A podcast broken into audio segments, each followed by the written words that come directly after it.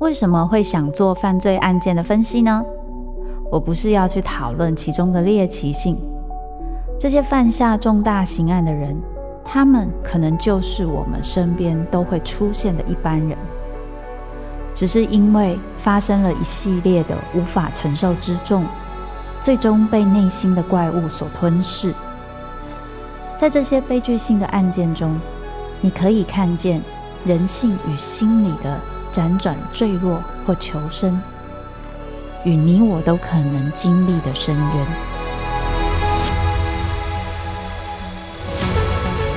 我是周慕姿，我的全新订阅节目《周慕姿读犯罪脚本》，被恶魔追逐的人，带你从心理学的角度探索人性的黑暗面。以及他们内心始终没说出口的挣扎。现在就到 Apple Podcast 以及静好听，搜寻周慕之读犯罪脚本，被恶魔追逐的人。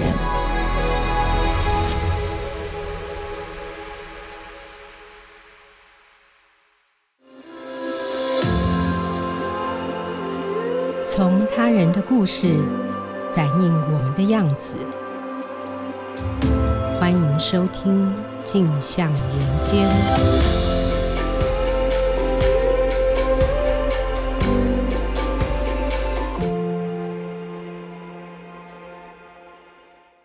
各位听众，大家好，欢迎收听由静好听与静周刊共同制作播出的节目《镜像人间》。我是节目主持人王景华。今天录音间来了两位《静周刊》人物组记者。分别是简竹书和王思涵，两位，请先和听众朋友打一声招呼。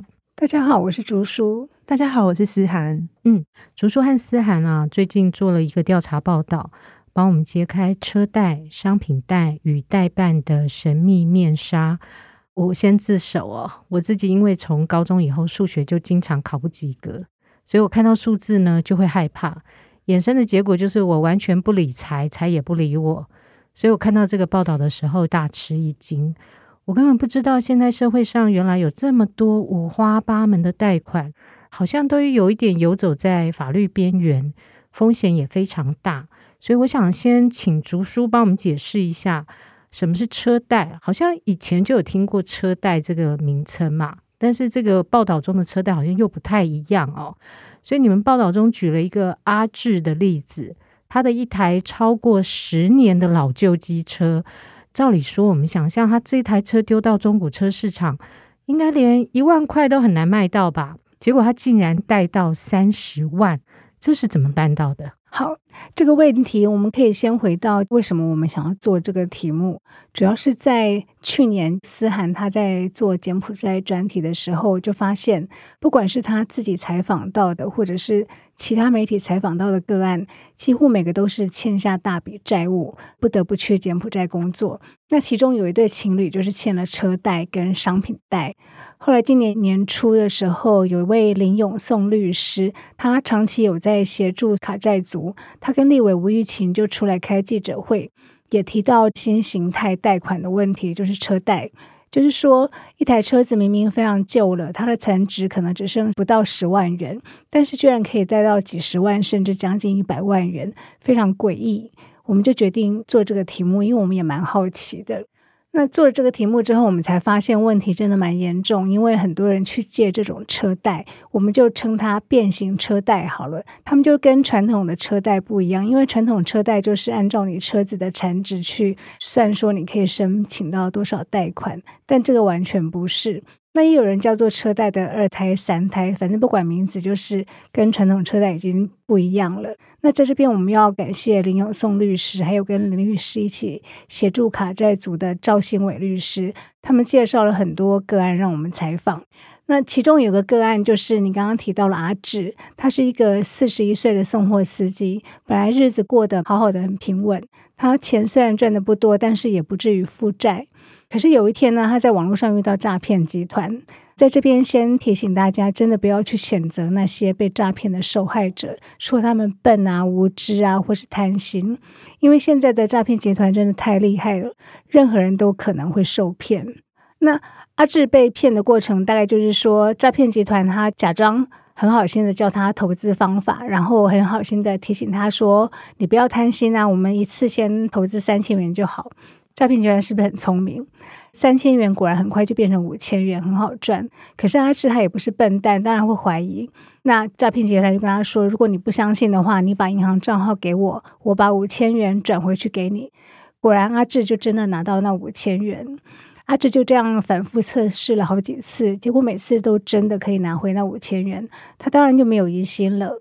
这就是诈骗集团厉害的地方，他们会先投入一点点成本。那阿志因为他收入不多，原生家庭的经济条件也不是很好，所以他一直很希望可以透过投资来改善家里的环境。可是他的存款又不多。这时候，诈骗集团就开始怂恿他去借钱，因为银行信贷的利率很低，现在一般来讲大概是四到六趴。那依照诈骗集团给阿志的假的投资报酬率是很高的，所以听起来非常划算。阿志就陆陆续续向银行贷款了大概一百万元左右。后来，阿智因为短期贷款的太多，他无法再继续向银行贷款。之后，诈骗集团又怂恿他去借车贷、摩托车贷款。可是阿智就说，他的摩托车已经骑了十年了，残值可能一万块都不到。但是诈骗集团说没有关系，我可以介绍认识的朋友帮你申请贷款，可以贷到很多。最后果然，那台摩托车竟然贷到三十万元。至于为什么一台摩托车可以贷到三十万元，这不是违反担保品贷款的法则吗？我跟思涵一开始也是百思不得其解。不要说我们，就像刚刚提到的林永松律师啊、赵新伟律师，我们所有人都百思不得其解。直到后来，我们又采访了蛮多人，才慢慢去弄清楚这些车贷公司他们在玩什么花样。好，同样是阿智的例子哦，他还接触了商品贷。这次更夸张了哦，他连实际商品都没有，只需要呢到卖场去拍冰箱的照片，然后就可以贷到几十万。这个又是怎么一回事？他们是怎么操作的？对，先解释所谓的商品贷，我们发现这个是比车贷更夸张、更混乱的市场。怎么说呢？它不但利息比车贷还要高，车贷已经蛮高了，而且它的名称五花八门，有的叫手机贷，假装你有去买手机，然后分期还款，其实根本没有那个手机交易，就是纯粹的贷款。还有像阿志这个，他借的对方说那个名字叫劳保贷，他一开始跟我讲的时候，我就很纳闷，想说哪有什么劳保贷？因为听起来像政府的贷款。那我想说，我当那个记者都没有听过。后来阿智就是说，诈骗集团介绍的人说帮他申请劳保贷，对保的时候呢，对方就叫他签一个文件，说会帮阿智包装成一个商品形式的贷款，这样比较好贷到款。他们又叫阿智说不用担心，细节他们都会处理。阿智就不疑有他，就签了文件，果然就很顺利贷到三十八万元。后来阿智他自己又去找了一家商品贷。也是帮他贷到三十万元，然后这几笔贷款里面，阿智说他忘了是哪一笔贷款。总之，他是说对方还叫他去卖场拍一台冰箱的照片回传给他们，而且指明要看起来像高级进口冰箱，所以就叫他去拍 LG 的。他还强调说不可以拍到价格。那阿智就照着去做了。那阿智讲的时候呢，我听了也非常疑惑，为什么要拍冰箱的照片？但是也是一直找不到答案，直到后来才弄清楚。同样是陷入债务陷阱的，还有一位是开餐厅的小爱，他的例子还蛮让人难过的，感觉上是一个蛮老老实实在开餐厅的人，可是他也陷入了五花八门贷款的陷阱，告诉我们他的故事。好，开餐厅的女生叫做小爱，她是很典型的因为疫情而负债。她本来申请纾困贷款，可是因为疫情真的太长了，她就只好一笔申请接着又一笔，申请到最后，她一共贷了一百六十几万。后来开始还纾困贷款的时候，她就还不出来。可是她是做生意的，绝对不能有信用瑕疵，她就非常在意自己的信用。那他为了准时还款，他就只好去借车贷。他把他的车子增贷九十九万，后来又去借商品贷，借了两家，其中一家也是很诡异，这家是没有叫他去拍什么冰箱或是高级家电的照片。那个业务员只是跟他说：“等一下会有人打电话给你，你就说你带的是六十寸的液晶电视。”那我就问小爱说：“可是，那你真的有买那台电视吗？”小爱说：“根本没有，他就纯粹贷款而已，从头到尾都没有这台电视的存在。”在变形车贷的例子里面，还有一个案例哦，就是嘉玲的父亲，他的老车竟然可以一贷再贷。更奇怪的是，合约里面还出现了债务人自己也不知道的买卖。思涵，告诉一下我们这个到底是发生了什么事？怎么会有这样的贷款模式？好，我先讲一下这个案例的背景。嘉玲她今年三十五岁，然后她原本其实是很一般的基层医疗人员，然后在台北租房子，自己养一个儿子。她高中就开始半工半读，所以她的理财非常的谨慎。之所以会发生这件事情，跟二零一八年因为屋主收回租屋，父亲他在南部开的小吃店缺人手，他想省房租，所以他就带儿子回去帮忙。但他没有想到，隔年疫情就来了。疫情一来，小吃店撑不下去，爸爸也垮了。然后爸爸一台鉴价不到十五万的中古车，最后让他背了八十万的债务。其实我们这次采访就发现，蛮多债务问题是关系贷，就是他不是自己欠，而是因为家人的关系欠。但这个案子更特别的是，因为嘉玲她很想还清债务，刚刚有提到，她是一个很会理财的人，所以她是我们的案例中少数签约资料保存很完整的。嗯。花了好几个晚上去归纳、去回溯，说他父亲到底怎么一台车会变成这样子。他归纳出来，就发现父亲的债务扩张分成三个阶段。第一个阶段是二零一八年初，那时候嘉玲的父亲他的小吃店柴火，所以临时需要周转。那那时候他刚好接到一通电话，说：“诶，你有没有资金需求啊？”就是我们很烦的那种车贷电话。父亲就问他说：“是银行吗？银行他才要哦。”就是他有点警觉心，怕怪怪的。然后对方就说：“对。”他的父亲就信了。那二零一八年的时候，其实景气不差嘛，所以父亲位在南部闹区的小吃店，他一天收入最好有两万元哦。所以分期付款对他来说并不是一个很难的事情。他就把他开了八年的日产车做担保，借了十五万。这个阶段都很正常。我们看到那个合约上，那个借款对象也是银行，但是稳定还款一年后。跟银行一起承做他这个车贷的那个车贷公司集团旗下的另外一间公司呢，就主动联系嘉玲的父亲了，然后说：“诶，张先生，因为疫情每个月还款很辛苦哈，我们来帮你好不好？”就问他说要不要借新还旧啊？公司可以提供更高的贷款额度。那那个时候因为疫情也开始周转也越来越困难，嘉玲的父亲就想说：“好啊，好像又不用还更多，只是要还比较久而已，那就来吧。”然后嘉玲其实有说，就是。车贷的电话跟简讯，大部分人可能会略过，觉得笨蛋才会去相信。但是他们刚好踩中了他父亲的点，在那个时刻好像有钱可以进来帮他缓解当时的状况，他就没有考虑那么多。然后在半年后，他们另外一家公司又来找父亲，他就说：“啊，你这样每个月的还款额度是不是太辛苦？我们再帮你调降，还款时间再拉长。”只是这一次，因为贷款的金额已经变成八十万了，他们就要求父亲说要找保证人。所以整个回过头来看，他合约。经过三家公司，可是呢，这三家公司背后都是同一个大型的租赁集团。而且奇怪的是，在第三阶段出现了一个嘉玲父亲跟他都完全不认识的名字。更惊人的事情是，这台车子本来只有十五万，最后却贷到一百零一万。好，这边因为有点复杂，我就来解释一下。我是竹叔。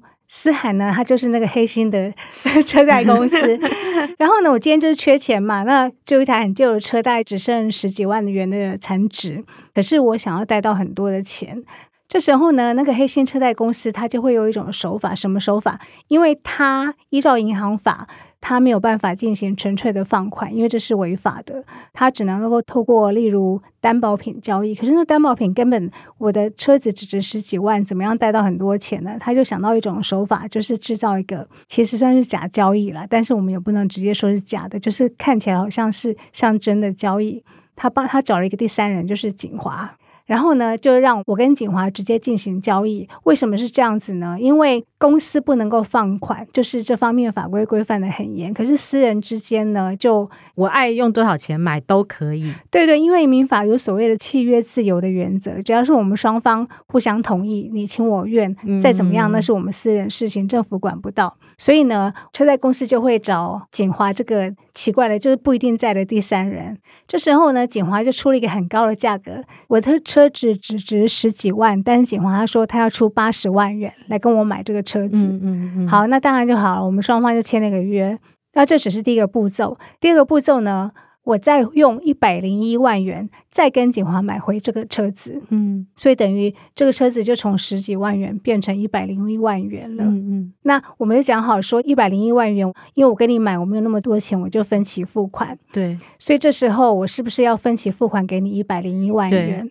然后你呢，景华又再把一百零一万元的债权再转让给车贷公司，嗯、所谓的债权转让。所以以后我要还款的对象又回到那个车贷公司，所以他们就透过这种第三人交易的方式，让不值钱的车子可以贷到很高的金额，然后看起来也是不违法的。然后再回到刚刚讲的一台摩托车为什么可以贷到三十万？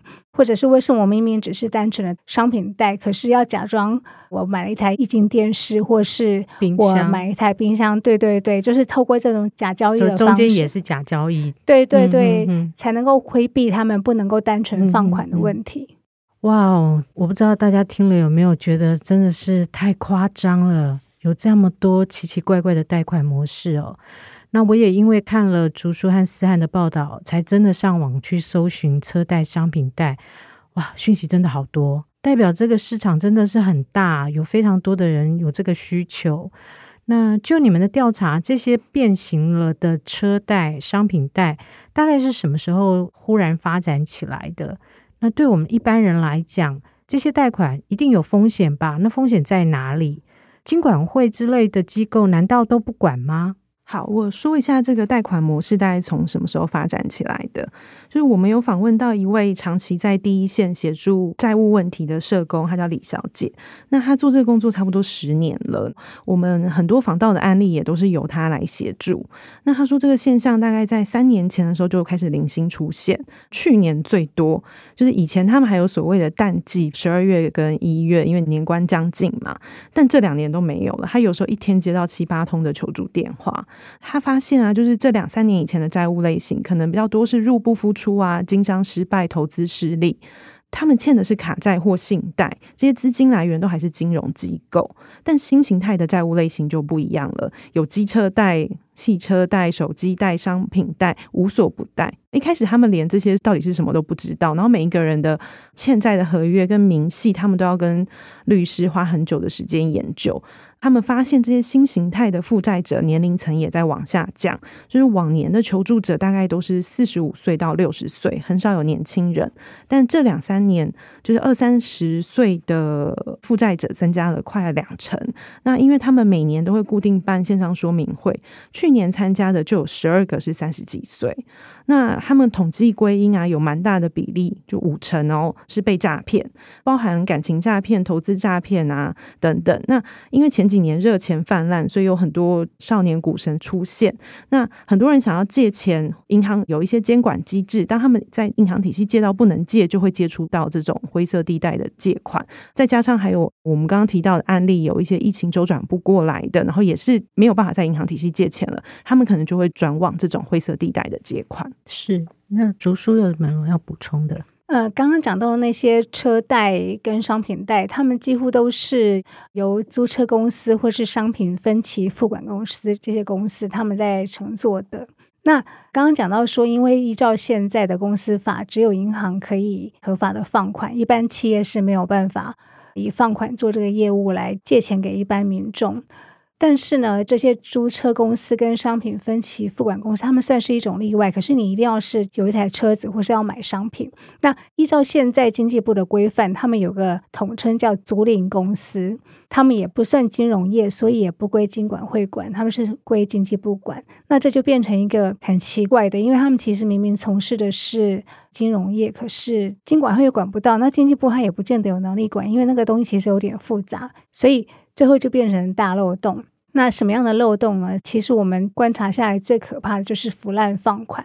像刚刚一开始讲到的货车司机阿志，他先是跟银行借了一百万，如果到此为止，那以他的能力还有可能还完贷款。可是他后来又在银行借不到钱之后，又在诈骗集团的怂恿之下，他又去借了车贷跟商品贷。总共也差不多借了一百万，这个时候他债务加起来就已经两百万，完全超出他的还款能力。那刚刚讲到开餐厅，然后因为疫情而受累的小爱，他也是，他的银行贷款一共是一百六十几万元，如果到此为止，也还不至于失控。可是呢，他在跟银行贷不到款之后呢，又跑去找车贷、商品贷，一共又借了一百三十几万元，最后他的总债务加起来已经超过三百万，完全失控。那为什么说是腐烂放款呢？因为照理来说，银行放款必须有一个规范，就是要审核借款人的信用还有还款能力，就像我们申办信用卡或是信用贷款一样，有所谓的授信五批，就是五个原则是要非常严谨的。可是呢，这些车贷、商品贷公司他们的放款标准大幅的放宽，因为他们刚刚讲到说他们不受金管会管嘛。那听起来好像没有什么问题啊，就甚至根本感觉好像圣诞老公公，他们愿意借很多钱给我们。可是呢，等到你还不出钱就知道了，尤其他们利息很高，一般银行信贷大概四到六趴，可是车贷、商品贷，依据我们采访了几个个案，从十二趴到十五点九九趴都有，甚至。因为现在民法规定的上限是十六趴嘛，所以有些都会定在十五点九九趴。但是很夸张的是，有些我们看到他直接在合约上明白就写了二十趴，完全就是超出法定上限。嗯嗯，他们为什么敢这样？因为这个其实你说违法，他也称不上。就是民法的规定是说超出了部分无效，但是也没有所谓的违法。没有法则就是了，嗯，对，完全没有法则，就只是超出了部分无效。那所以如果不知道法律的人，就乖乖的付了二十趴。嗯嗯嗯，这种利滚利就非常可怕。所以做这个题目的时候呢，我自己又一直联想到十几二十年前台湾爆发的卡债风暴。卡债风暴可能有些很年轻的朋友不知道，那我来解释一下当年怎么样。那个时代背景就是信用卡在台湾刚开始兴起，那时候法规还很不周全，很多银行它就腐烂发卡，循环利息又非常高。当年的法定利率上限是二十趴。那除了这个之外呢，银行收的违约金也非常高，这是另外一个很大的争议。因为金管会没有任何规范，所以违约金就是银行爱怎么定就怎么定。所以卡债主他们的卡债通常三四年就会翻一倍，你就可想而知，如果还不出来，三四年一倍，然后在几年又再翻倍，最后就是翻很多倍。最后有些卡债主他还不出钱，那这样一直累积，一直累积，到了二零零五、二零零六年的时候，整个问题就爆发了。蛮多卡债族他们还不出钱，然后又一直被逼债、催债，所以很多人就烧炭自杀，就是我们后来讲的卡债风暴。直到卡债风暴之后呢，金管会才陆续慢慢的补全法规，例如说规范违约金的上限啊，然后甚至连后来法定利息都调降，然后也规定银行的催债方式不能够太过分之类的。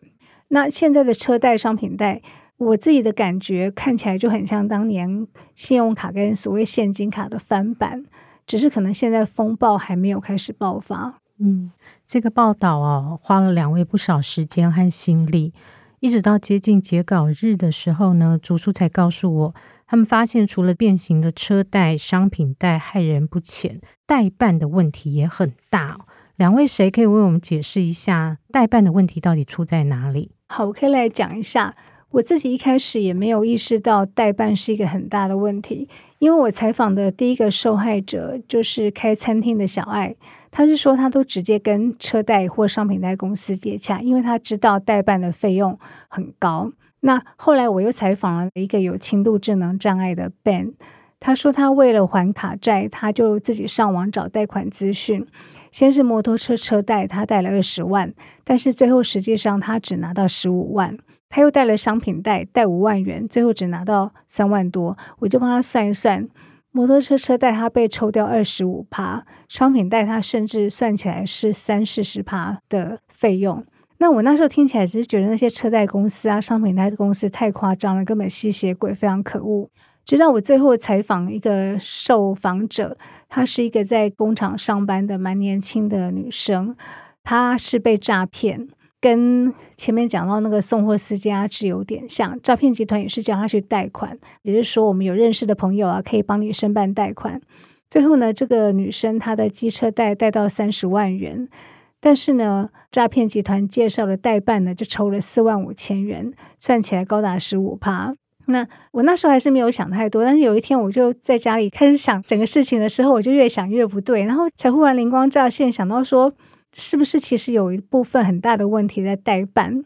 因为我想到之前采访那个送货司机阿志的时候啊，他就有提到说他的商品袋被代办抽了蛮多费用，刚好他有给我看他的存折，所以细目非常详细。一家代办抽了八趴，一家抽了九趴。另外，商品贷公司他们也会收取一个费用，例如像设定费之类各种名目，金额通常都四五千元，还不算太扯。然后我又再回头想到有轻度智能障碍的 Ben，他有提到说他上网找贷款资讯，然后找了好几个人申办贷款，其中有个叫做刘顾问。Ben 有给我看他的，他有留下刘顾问的名片，然后我再回头找，因为那时候我有拍起来，我又看那张名片，看起来它就是一个代办公司，并不是直接找车贷或商品贷公司。所以呢，刚刚讲到 Ben 被抽掉的二十五趴跟三四十趴的费用，我就觉得应该是代办公司抽走的，因为就我们后来采访到的状况，那些车贷啊、商品贷公司虽然会找各种名目收取各种费用，但是其实还不至于那么夸张。那为什么特别要讲代办呢？除了他们会抽很高的手续费之外，他们其实有个蛮大的问题，就是就我采访的个案里面，刚刚讲到的被诈骗的阿志跟在工厂上班的年轻女生，他们都是因为被诈骗才去申办贷款的，而且他们申办贷款的人都是诈骗集团帮忙介绍，就是诈骗集团会很热心的说：“哎，我有认识的朋友，一定可以帮你帮到贷款。”那个所谓的认识的朋友都抽了很高的代办费，所以我自己就怀疑说，有些代办当然不是全部啦，就其中有些代办可能跟诈骗集团有勾结，这是最可怕的地方，也是我自己采访这两个受害者之后有个蛮大的感慨跟发现，就是诈骗在台湾其实很久了嘛，可是早年诈骗我们听到的通常就是让你失去所有的存款，顶多啦。但是呢，这几年的诈骗已经不止这样，他们还会怂恿你去借钱，最后让你负债累累，然后那个利息又很高。哦，没有想到车贷、商品贷这么可怕，然后又有代办，再吸一层血哦。那看了好多竹叔和思涵做的报道里面这些故事，看到这些陷入债务陷阱的人，不少都是比较底层或很辛苦的人哦。那除了这些个人因素，不晓得我们在体制上有没有可能做一些调整或改变？例如，到底是不是要修法？要修什么法才能帮助这些人？两位不知道有没有一些想法可以跟我们分享？对，后来我们发现法令其实是最重要的。为什么这些业者他们可以这么大胆？因为刚刚有讲到说，政府的监管有个大漏洞。那整个问题呢，可以回溯到其实很多年前，台湾就有类似的讨论，所谓的那时候有个融资公司法要不要立法的争议。什么叫融资公司法呢？刚刚讲到说，因为只有银行可以合法放款，可是银行它的审核比较严格，就刚刚讲到，例如说它会审查你的信用啊、收入之类的，所以有些人他就没有办法在银行贷到款。变成他只能最惨的就是去跟地下钱庄借钱，那个利息就更恐怖。所以有些人认为说，难道你要那些跟银行贷不到款的人，要逼他们去地下钱庄借吗？那有没有一个介于两个中间的一个形态的贷款的公司或者是企业之类的呢？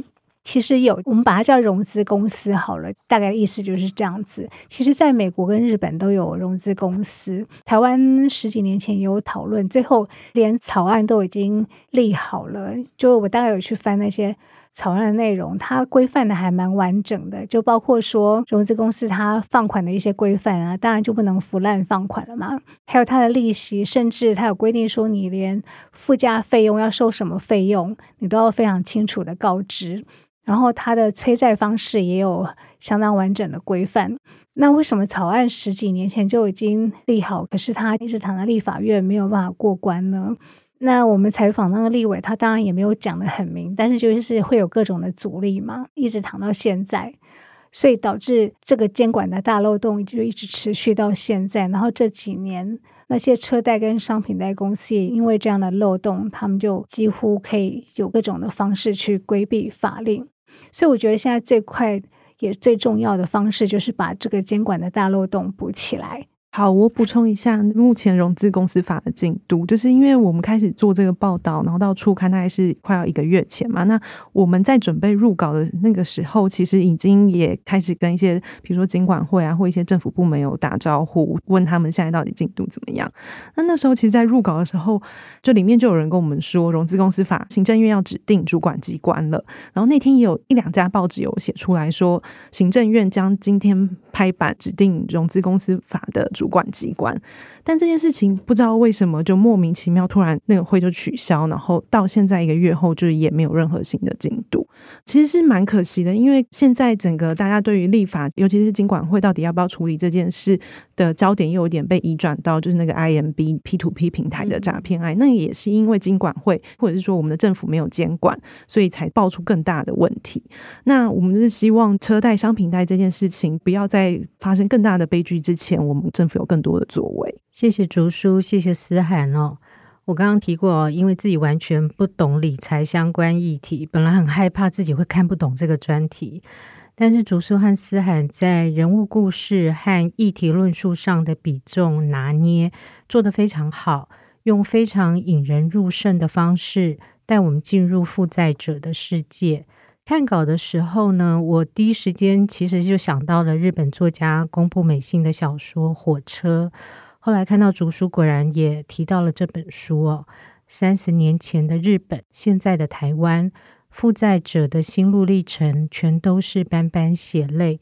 希望这个专题呢，可以刺激执政当局重视和修法。最后，谢谢大家今天的收听。想知道更多人物故事与调查报道背后的秘辛，欢迎关注《镜周刊》的网站。如果您听完节目有任何回馈，请留言告诉我们，并持续锁定由镜好听与镜周刊共同制作播出的节目《镜像人间》。我们下次见，拜拜，拜拜，拜拜。想听爱听，就在静好听。